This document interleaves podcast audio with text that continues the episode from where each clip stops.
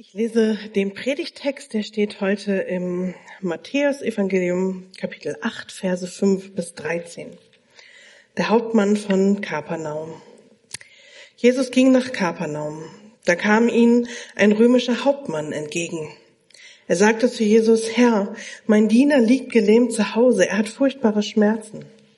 Jesus antwortete, ich will kommen und ihn gesund machen. Der Hauptmann erwiderte, Herr, ich bin es nicht wert, dass du mein Haus betrittst, aber sprich nur ein Wort und mein Diener wird gesund. Denn auch bei mir ist es so, dass ich Befehlen gehorchen muss. Und ich selbst habe Soldaten, die mir unterstehen. Wenn ich zu einem sage, geh, dann geht er.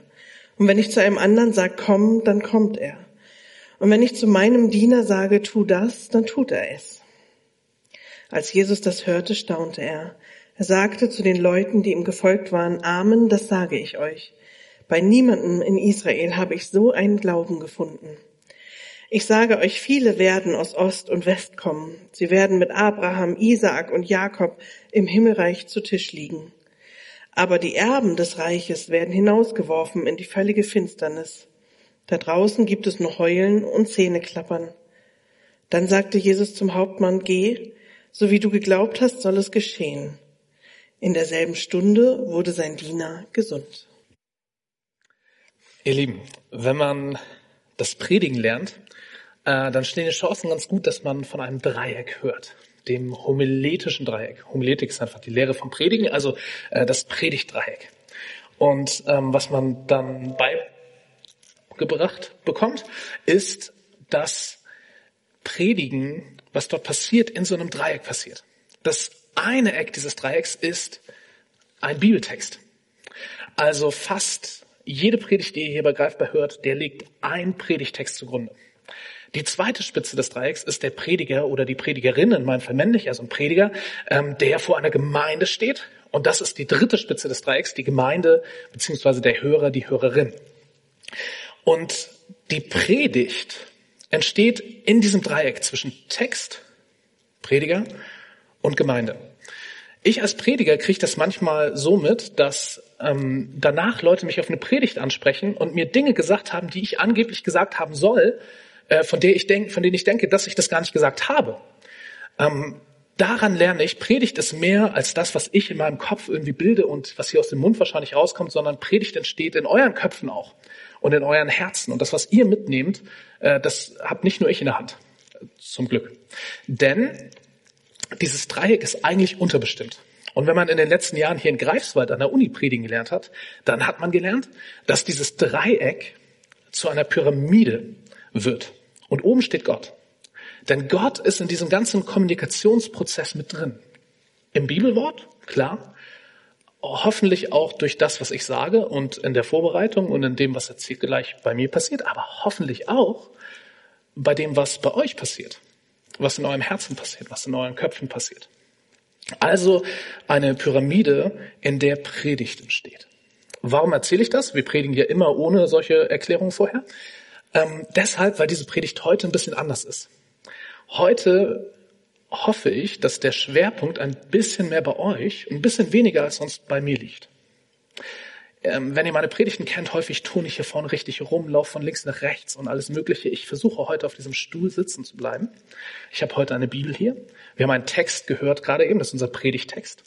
Und im Folgenden liegt der Schwerpunkt in dem, was dieser Text und Gott durch seinen Geist bei euch tut. Nicht nur, ich werde es mir nicht verkneifen können, auch Gedanken, die mir gekommen sind, zu diesem Text zu sagen und äh, mit zu euch rüberzugeben. Aber der Schwerpunkt ist das, was bei euch passiert. Diesen Text, den wir gehört haben, den äh, habe ich in drei Abschnitte geteilt. Ich werde jeweils einen Abschnitt gleich nochmal vorlesen und dann euch bitten, Zeit mit diesem Text zu verbringen und Zeit mit dem Autoren dieses Textes zu verbringen. Also in unserem Fall nicht äh, vor allem Matthäus, sondern Gott, der dadurch spricht und der, das ist die Verheißung, seinen Geist in eure Herzen gegeben hat. Also er denkt jetzt nicht gleich einfach alleine darüber nach, äh, wie vielleicht über irgendwie ein Gedicht von Bertolt Brecht hier vielleicht nachdenken würdet, sondern ihr tut es im Wissen, dieser Text, der ist irgendwie von Gott und Gott ist jetzt auch irgendwie hier und spricht. Und ich möchte euch bitten, zu den einzelnen Abschnitten immer drei Fragen im Kopf zu haben. Und ich zeige es euch schon mal auf der nächsten Folie. Ihr seht es auch oben als Überschrift. Ähm, das ist quasi der Titel dieser Predigt. Jesus, seine Mission und der Glaube. Also wir fragen in diesem Text danach, Jesus, was lernen wir über dich? Jesus, was lernen wir über deine Mission? Und Jesus, was lernen wir über den Glauben? Das sind so die drei Sachen, das gebe ich so ein bisschen vor und möchte euch einladen, da auf Gott zu hören, in den Text einzutauchen, darüber nachzudenken, nachzusinnen und tatsächlich auch, wenn ihr mögt, mit euren Sitznachbarn darüber ins Gespräch zu kommen. Ähm, also es ist kein Muss, aber ihr könnt es sehr, sehr gerne, ähm, wenn ihr irgendwie eine Weile mit dem Text verbracht habt, dann sagen, hey, was, was nimmst du denn eigentlich da so mit? Was, was wird dir wichtig an diesem Text? Ihr dürft also miteinander ins Murmeln kommen. Das ist voll in Ordnung. Ähm, genau. Fragen zum Vorgehen? Nee, ne? Gut. Das gilt übrigens für euch zu Hause äh, ganz genauso. Also ihr habt jetzt auch gleich Zeit, um miteinander zu reden. Ähm, hier in der PowerPoint-Präsentation habt ihr die Textteile, in den Chat werden die Textteile reingestellt. Ihr dürft natürlich auch zu äh, Bibeln greifen, äh, richtigen Bibeln oder auf euren Handys, ihr hier im Raum natürlich auch. Und wir befinden uns in Matthäus 8. Matthäus Evangelium, das erste der vier Evangelien, also im Neuen Testament, zweiter Teil der Bibel, im achten Kapitel. Und da die Verse 5 bis nachher Vers 13. Aber wir beginnen mit den ersten drei Versen, Vers 5 bis 7. Jesus ging nach Kapernaum. Da kam ihm ein römischer Hauptmann entgegen. Er sagte zu Jesus, Herr, mein Diener liegt gelähmt zu Hause. Er hat furchtbare Schmerzen. Jesus antwortete, ich will kommen und ihn gesund machen. Das ist der erste Abschnitt.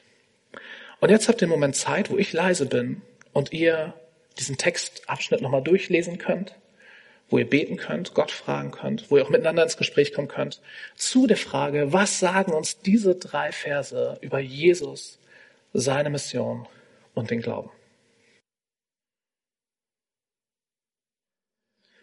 Mich würde es äh, total reizen, jetzt euch zu fragen, hey, was sind eure Gedanken? Lass mal ein bisschen zusammentragen.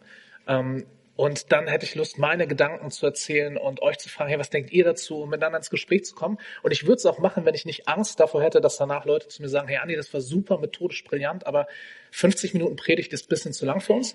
Ähm, deswegen machen wir das an der Stelle anders. Wenn ich euch gerade unterbrochen habe und ihr denkt, oh schade, ich will weiterreden. Erstens, es gibt noch zwei äh, weitere Textteile, wo ihr weiterreden könnt und auch nach dem Gottesdienst. Also ihr habt noch bis zum Ende eures Lebens oder bis der Herr wiederkommt Zeit, um darüber weiterzureden. Macht es bitte. Ähm, in, in unserer Pyramide verschiebt sich jetzt der Schwerpunkt ein bisschen wieder zu, dem Eck, zu der Ecke mit dem Prediger. Ähm, und ich sage euch, was, was mir an diesem Text bewusst geworden ist über Jesus und über seine Mission äh, und über den Glauben. Und vielleicht sind es Dinge, äh, die euch eben auch wichtig geworden sind, vielleicht ganz anderes. Und wir kommen nachher in super spannende Gespräche. Also erstmal über Jesus. Was lernen wir hier über Jesus? Ich würde sagen, das Erste, was ich hier über Jesus lerne, ist, der heilt gerne. So seine Antwort ist, ich will kommen und ihn gesund machen. Ich will, ja, ich, ich will ihn heilen. Ähm, Jesus macht das, macht das gerne. Und das, das Bild von Jesus, was hier entsteht, ähm, ist nicht das von jemandem, dem man um einen Gefallen bittet und irgendwie hoffen muss, dass er sagt, ich höre mir das mal an und ja, vielleicht und wenn du nett zu mir bist, äh, sondern, sondern das Bild ist ein ganz liebevolles. Jesus ist hier voller Erbarmen, voller, voller Mitgefühl. Ähm, Jesus hat hier keine Berührungsängste. Und ähm, dafür braucht man ein bisschen Hintergrundwissen. Jesus war Jude. Und das jüdische Volk, zu dem er gehört, war damals ein unterdrücktes Volk. Die waren kein freier Staat, sondern lebten unter der römischen Besatzungsmacht. Und dieser römische Hauptmann, der ist also ein, ein hoher Offizier von dieser fremden Besatzungsmacht. Das heißt, grundsätzlich fanden Juden Römer nicht so richtig cool. Äh, und häufig auch umgekehrt, weil als Besatzungsmacht man immer Angst haben musste, auch damals schon, äh, vor Widerstandskämpfern, vor, wir würden heute von Terroranschlägen reden. Ähm, das war ein sehr spannungsvolles Verhältnis. Und jetzt kommt dieser römische Hauptmann zu Jesus. Und Jesus lässt gar nicht erkennen, dass er irgendwie ein Problem mit ihm hat. Oder mit Römern oder mit der politischen Situation. Jesus lässt hier nur eins erkennen, seine Liebe, sein Erbarmen, sein Mitgefühl. Wenn der römische Hauptmann sagt, Herr, mein Diener liegt gelähmt zu Hause, er hat furchtbare Schmerzen, da ist das, das, was bei Jesus ankommt. Da ist jemand, der hat Schmerzen, der ist in Not. Und Jesus sagt, ich will kommen und ihn gesund machen. Jesus heilt gerne, er ist voller Liebe, Erbarmen, voller Mitgefühl. Und zwar allem zum Trotz, dass da diese Besatzungsmacht ist und dass jemand von dieser Besatzungsmacht ihm darum bittet, dem zum Trotz. Und noch etwas Zweitem. Damals war es so, dass man als Jude nicht in das Haus von Nichtjuden gegangen ist. Weil der Gedanke war, ich mache mich dort unrein. Und schon gar nicht würde ich in das Haus eines römischen, aber das hatten wir eben. Und Jesus sagt aber, ja, ich komme. Und wenn man das so liest, ist völlig klar, oder wenn man das gehört hat, Jesus will jetzt losgehen in dieses Haus, dieses nicht-jüdische Haus und dort diesen kranken Diener gesund machen. Keine Berührungsängste, allem zum Trotz, auch den eigenen religiösen Regeln zum Trotz, ist diese Liebe da, dieses Erbarmen. Das lerne ich hier über Jesus. Vielleicht lernen wir das zusammen über Jesus. Und was lernen wir über seine Mission? Also das, äh, wozu er gesandt ist.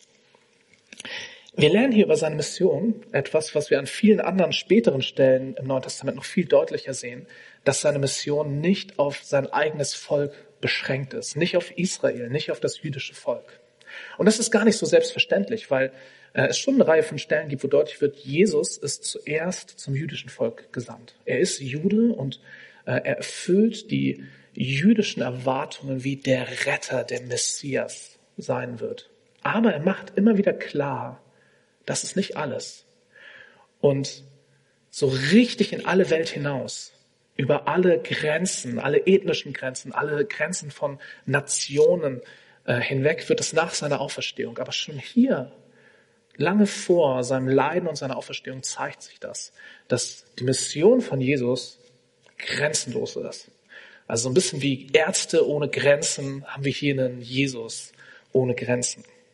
Seine Mission hat keine Grenzen. Und das ist gut für uns, denn wenn ich es richtig einschätze, sind die wenigsten von uns jüdischer Abstammung. Und das heißt, wir sind auch gemeint. Jesus ist auch für uns auf die Welt gekommen. Jesus ist, ist für uns ans Kreuz gegangen. Jesus ist auch für uns auferstanden. Das ist das eine, was ich über die Mission von Jesus hier lerne. Und das andere ist, dass seine Mission nicht auf das Jenseitige und Zukünftige beschränkt ist. Also Jesus sagt hier nicht, ja, lieber römischer Hauptmann, das tut mir echt leid mit deinem Diener und ich wünsche dir gute Besserung. Äh, richte ihm das bitte aus. Ähm, aber das ist nicht mein Job. Mein Job ist, ist nur, Leute in Ewigkeit zu retten. Oder mein Job ist nur äh, Gottesbeziehung.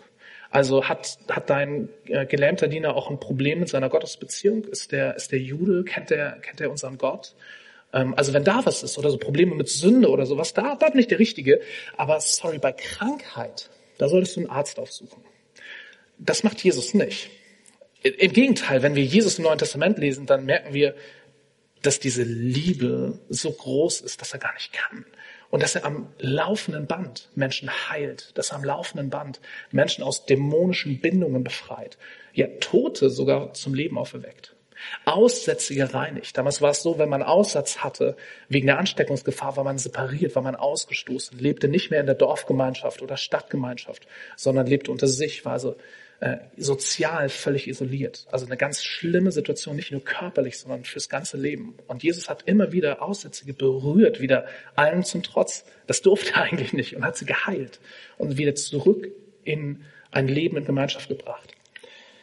Also seine Mission beschränkt sich nicht auf den religiösen Aspekt, beschränkt sich nicht nur auf die Gottesbeziehung, auf so Themen wie Sünde ähm, oder auf ewige Rettung, sondern seine Mission hat was zu tun, auch mit dem Hier und Jetzt, mit dem ganzen Leben.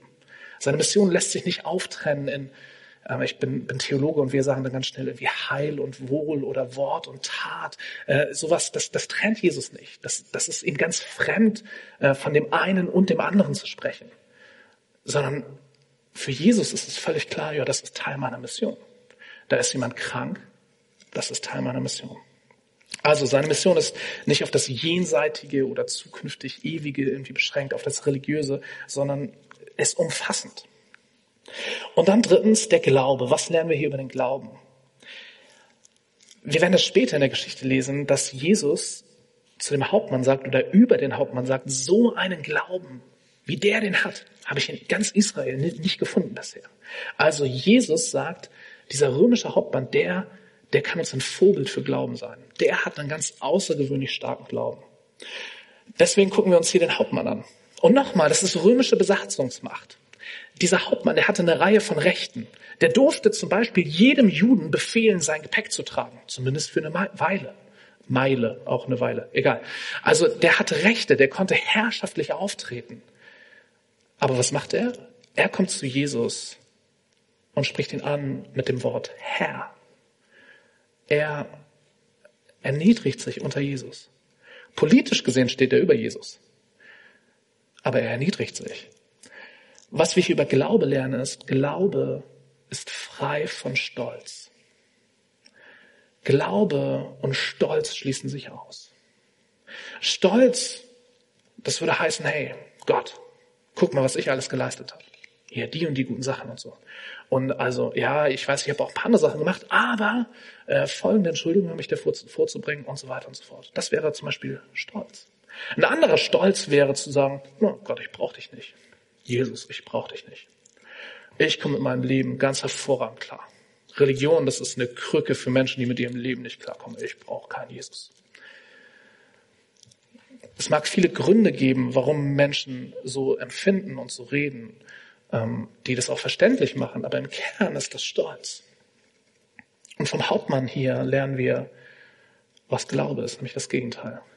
Jesus, ja, ich brauche dich.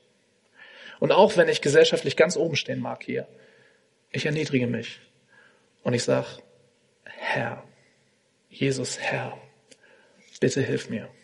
Ich brauche dich. Jesus, seine Mission und der Glaube, die Geschichte geht weiter. Der Hauptmann erwiderte ne, zu Jesus, der gerade gesagt hat, ich will kommen äh, und ihn gesund machen. Da sagt der Hauptmann, Herr, ich bin es nicht wert, dass du mein Haus betrittst. Aber sprich nur ein Wort und mein Diener wird gesund. Denn auch bei mir ist es so, dass ich Befehlen gehorchen muss. Und ich selbst habe Soldaten, die mir unterstehen. Wenn ich zu einem sage, geh, dann geht er. Und wenn ich zu einem anderen sage, komm, dann kommt er. Und wenn ich zu meinem Diener sage, tue das, dann tut er es. Als Jesus das hörte, staunte er er sagte zu den Leuten, die ihm gefolgt waren, Amen, das sage ich euch. Bei niemanden in Israel habe ich so einen Glauben gefunden. Wieder ein bisschen Zeit, um darüber mit Gott zu reden, ihn zu fragen, in den Text einzutauchen und gerne auch mit den Nachbarn ins Gespräch zu kommen. Jetzt äh, wieder ein paar Gedanken von meiner Seite. Was, was sehe ich hier über Jesus, über seine Mission und über den Glauben. Erstmal über Jesus. Der Hauptmann vergleicht ja seine Situation mit der von Jesus.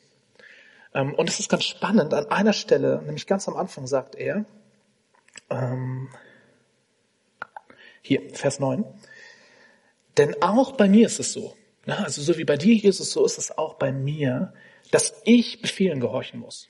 Vielleicht seid ihr darüber gestolpert und denkt, das ist doch falsch formuliert. Er müsste doch sagen, denn bei mir ist doch auch so, dass mir Leuten gehorchen müssen. Und darum geht's ja danach. Wenn ich sage, komm, dann kommt er, geh, dann geht er und so. Aber am Anfang ist es umgedreht.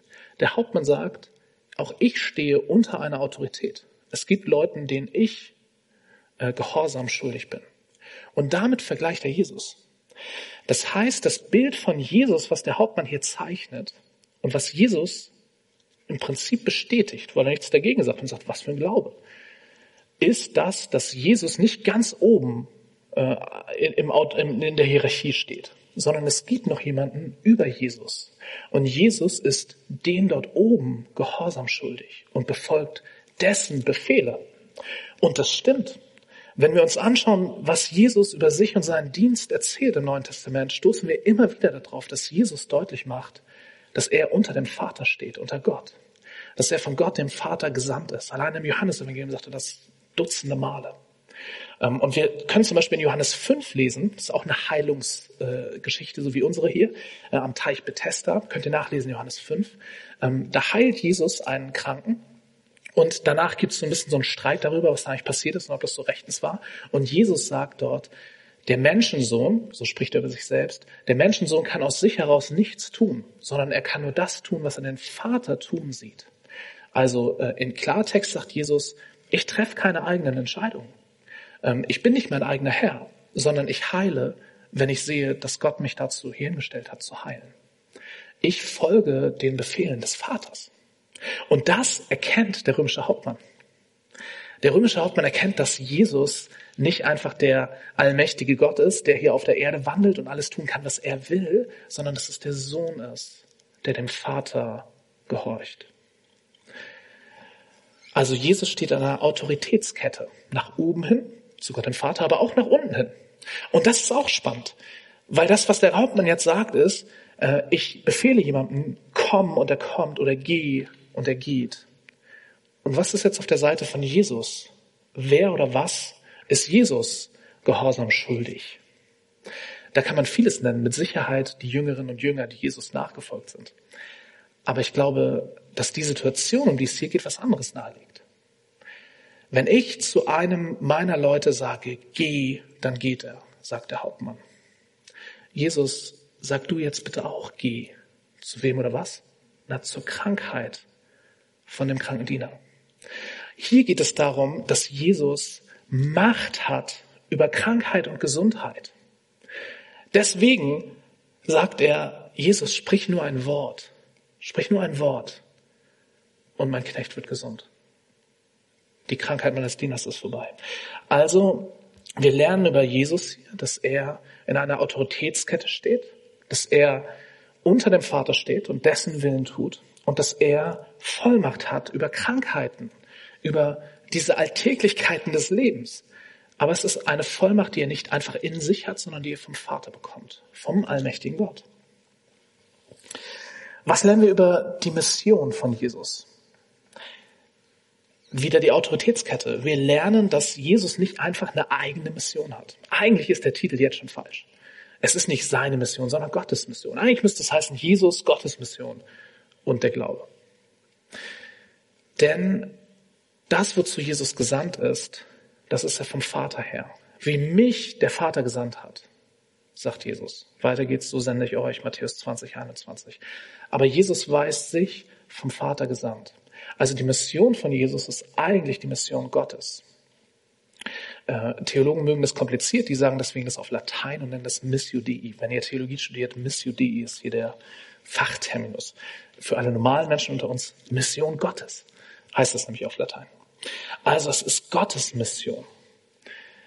Jesus tut das, was er Gott tun sieht, was er den Vater tun sieht, was er von ihm hört. Es geht sogar noch einen Schritt weiter. Mission ist nicht nur das, was Gott will, sondern es kommt aus seinem Wesen. Am Anfang, ganz am Anfang dieser Predigt, als ich dann über Jesus erzählt habe, habe ich gesagt, da ist Liebe, da ist Erbarmen, da ist Mitgefühl. Und wenn wir im ersten Johannesbrief lesen, Kapitel 4, steht dort, dass Gott von seinem Wesen her Liebe ist. Gott ist Liebe, steht dort. Das heißt nicht, dass alles, was wir Liebe nennen, irgendwie göttlich ist oder Gott da drin ist. Nee, nee, es heißt andersrum, dass Gott von seinem Wesen her Liebe ist. Und die Mission Gottes, die entspringt dieser Liebe. Das Wort Mission ist ja teilweise echt verbrannt in unserem Land. Und man hört dann Schwertmission und wir haben eine Geschichte, wo mit viel Gewalt und Druck und Manipulation missioniert wurde. Das sind alles Zerrbilder, das sind alles, alles Verdrehungen von dem, was Mission eigentlich ist. Mission ist im Wesen, im Kern eigentlich Liebe. Gottes Liebe. Gott, der diese Welt so sehr liebt, dass er sich nicht raushalten kann, sondern dass er seinen Sohn gibt, dass er seinen Sohn sendet in diese Welt hinein um diese Liebe zu zeigen. Deswegen heilt Jesus. Deswegen wendet er sich den Menschen zu, weil er nicht anders kann, weil das Wesen Gottes ist, weil es diese Mission ist. Deswegen geht Jesus ans Kreuz. So sehr hat Gott die Welt geliebt, dass er seinen einzigen Sohn gab. Johannes 3,16. Mission ist eine Liebesbewegung Gottes in diese Welt hinein. Und Jesus steht in dieser Liebesbewegung Gottes. Und wenn wir sagen, dass wir als Gemeinde missionarisch sein wollen, heißt das, dass wir in diesem Liebesstrom mitschwimmen wollen. Wir wollen an der Stelle nicht gegen den Strom schwimmen, das machen wir an anderen Stellen manchmal, aber hier wollen wir mit Gottes Strom der Liebe schwimmen in diese Welt hinein. Wir wollen Teil von dieser Bewegung Gottes, vom Herzen Gottes in die Welt werden. Das können wir hier über seine Mission lernen. Also Jesu Mission eigentlich die Mission des Vaters, Gottes Mission. Und jetzt noch der Glaube. Was lernen wir hier über den Glauben? Ich würde sagen, der Glaube der richtet sich an Jesus. Der Hauptmann wirft sein ganzes Vertrauen, und Vertrauen ist wie so ein anderes Wort für Glauben, wirft sein ganzes Vertrauen auf Jesus. Er traut ihm alles zu. Er sagt, Jesus, du musst nicht in mein Haus kommen. Der Hintergrund, den habe ich vorhin erklärt da, dass äh, Juden nicht in nicht-jüdische Häuser damals gegangen sind. Der Hauptmann wusste das und der respektiert das. Der Hauptmann erniedrigt sich. Ne? Der erste Punkt, Glaube ist frei von Stolz und sagt, Jesus, du musst nicht kommen. Ich glaube, dass ein Wort von dir reicht und diese Krankheit geht und mein Knecht ist wieder gesund. Glaube richtet sich an Jesus, weil Glaube genau das verstanden hat, dass Jesus in dieser Autoritätskette steht. Und das Coole bei dieser Autoritätskette ist, dass auf Jesus verwiesen wird. Der Vater, der ganz oben steht, der verweist auf Jesus. Als Jesus getauft wurde, kommt diese Stimme des Vaters aus dem Himmel. Das ist mein geliebter Sohn, an ihm habe ich wohlgefallen. Und noch einmal später auf dem Berg der Verklärung, äh, Matthäus 17 könnt ihr das nachlesen, dieselbe Stimme des Vaters, der sagt, das ist mein geliebter Sohn, an ihm habe ich wohlgefallen. Hört auf ihn. Also der Vater, der weist auf seinen Sohn hin und sagt, hey, schaut auf ihn. Warum? Ich glaube unter anderem deshalb, weil wir unter Gott alles Mögliche verstehen können. Die unterschiedlichsten Konzepte und Weltanschauungen und religiösen Vorstellungen passen unter diesen Begriff Gott.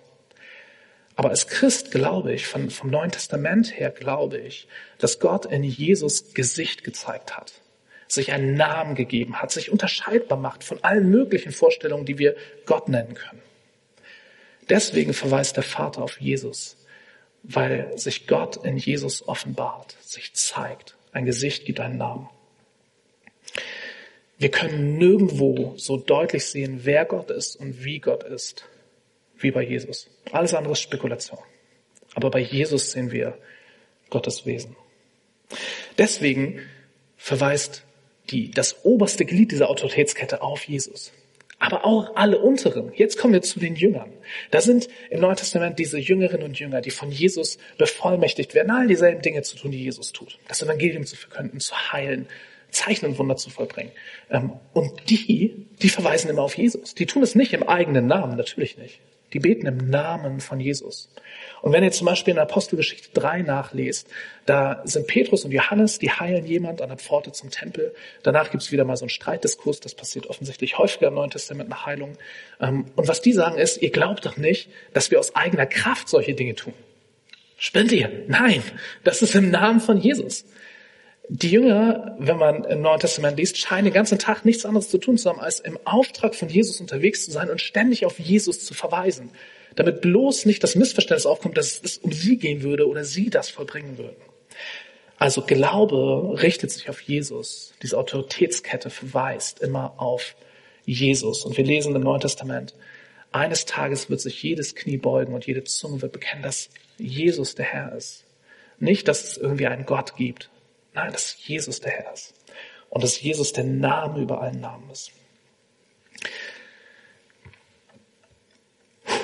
Durchatmen. Das letzte Drittel des Textes. Wieder die Frage, was, lesen, was lesen wir hier, was lernen wir hier über Jesus, seine Mission und der Glaube, den Glauben. Jesus redet hier weiter. Ich sage euch, viele werden aus Ost und West kommen. Sie werden mit Abraham, Isaac und Jakob im Himmelreich zu Tisch sitzen, äh, liegen, steht hier. Aber die Erben des Reiches werden hinausgeworfen in die völlige Finsternis.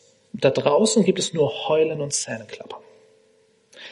Dann sagt Jesus zum Hauptmann, geh, so wie du geglaubt hast, soll es geschehen. In derselben Stunde wurde sein Diener gesund. Ein letztes Mal beten, nachdenken, hören und dann gerne miteinander murmeln. Was lernen wir hier über Jesus, seine Mission und den Glauben?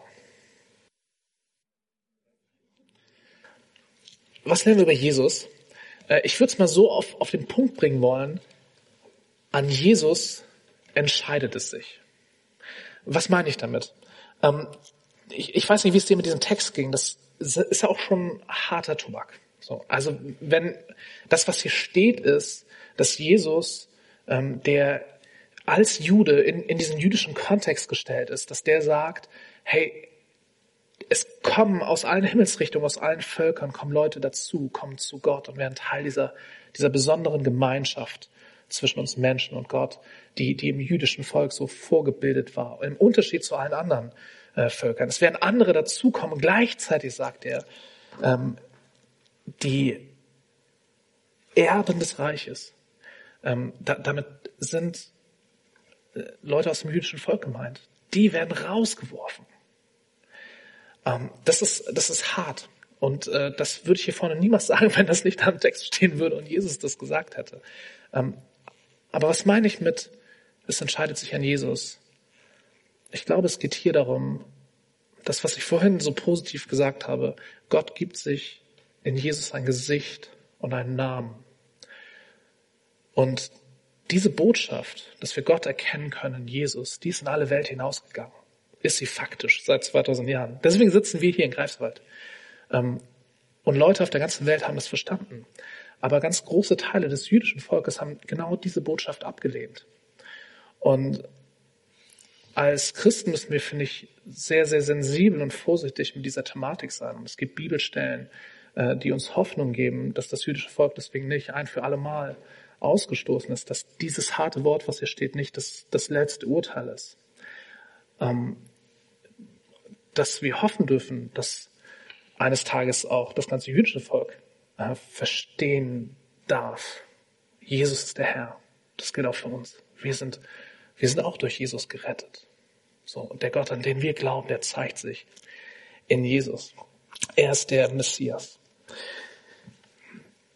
Das ist also ein hartes Thema. Aber der Kern davon ist, denke ich, es entscheidet sich an Jesus. In Jesus haben wir das Gesicht Gottes gesehen, den Namen Gottes gehört. Das ist etwas unglaublich Einladendes, weil es die Einladung ist, Gott kennenzulernen, Gott nahe zu kommen. Jesus sagt einmal, ich bin der Weg zum Vater. Ich bin der Weg, die Wahrheit und das Leben. Ich bin der Weg zum Vater. Und die andere Seite ist, dass er direkt darauf sagt, niemand kommt zum Vater außer durch mich. Ich bin der Weg, ich bin nicht ein Weg neben hundert Wegen. Ich bin der Weg.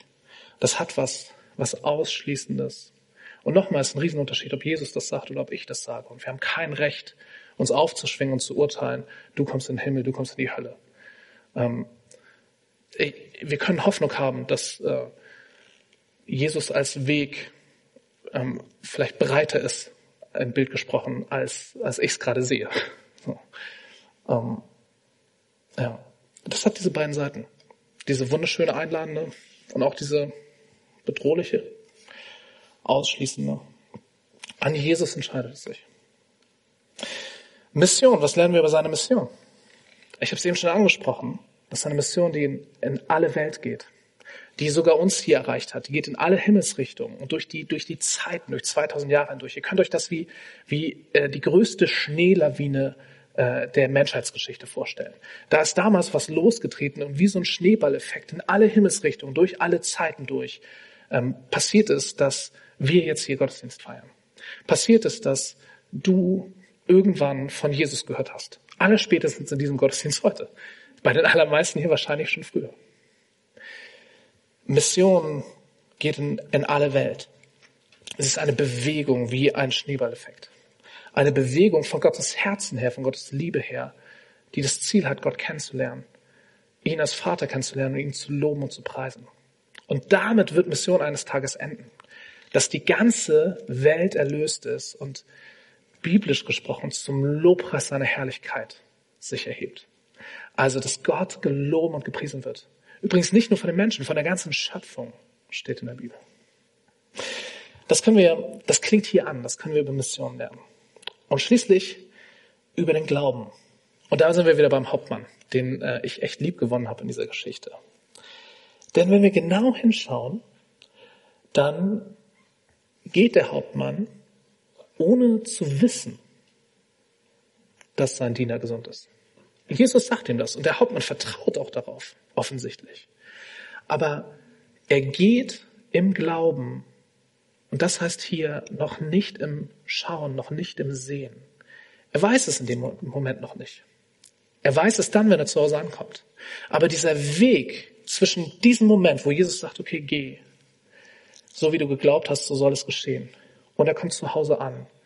Das ist die Strecke des Glaubens. Und das können wir über Glauben lernen. Glauben, Glauben ist einfach, wenn wir es ganz sicher wissen und wenn wir es sehen. Aber das Wesen vom Glauben ist, darauf zu vertrauen, auch wenn ich es noch nicht sehe. Und unser ganzes Leben als Christen ist in so einer Spannung von schon jetzt und noch nicht, sagen wir ganz häufig, auch in Predigten. Das sind Dinge von Gottes Wirklichkeit schon sichtbar. Sie sind Realität und wir können sie wahrnehmen, aber vieles können wir auch noch nicht wahrnehmen. Ich habe mir hier ein Beispiel, ein kleines Beispiel aufgeschrieben. Im Neuen Testament wird immer und immer wieder gesagt, dass wir, wenn wir zu Jesus gehören, neue Kreaturen sind, eine neue Identität haben, neue Wesen sind. Es gibt eine Reihe von Bibelstellen. Wenn du sie hören willst, komm nach dem Gottesdienst zu mir. Da steht eindeutig, dass wir, wenn wir mit Jesus verbunden sind, wenn wir zu Jesus gehören, dass wir neue Menschen sind. Und wenn ich in mein Leben gucke, dann finde ich da einiges schon jetzt, aber auch ganz viel noch nicht. Ganz viel, was verdammt nach diesem alten Andi, bevor er Jesus kennengelernt hat, aussieht. Theologisch würden wir hier häufig von Sünde sprechen. Glaube sagt jetzt aber nicht, naja, also meiner Erfahrung nach ist das erst so halb. Also ich glaube, ich bin halb neue Identität. Ich bin ein halber neuer Andi und ein halber alter Andi.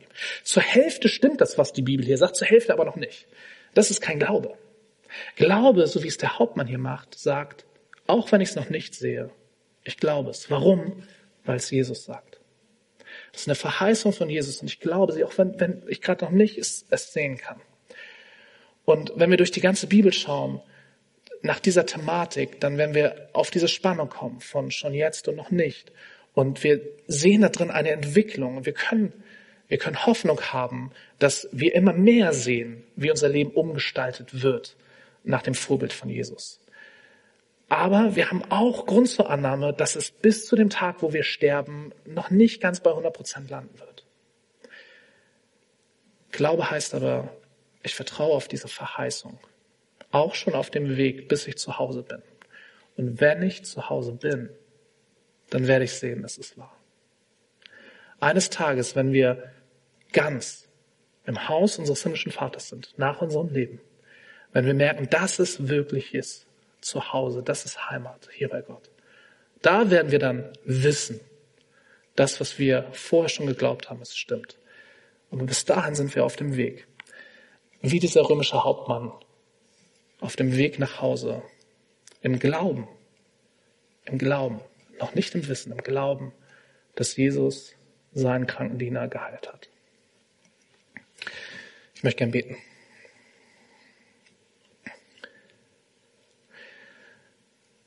Jesus, ich bitte dich, dass du dich uns immer mehr zeigst und dass wir dich immer mehr kennenlernen.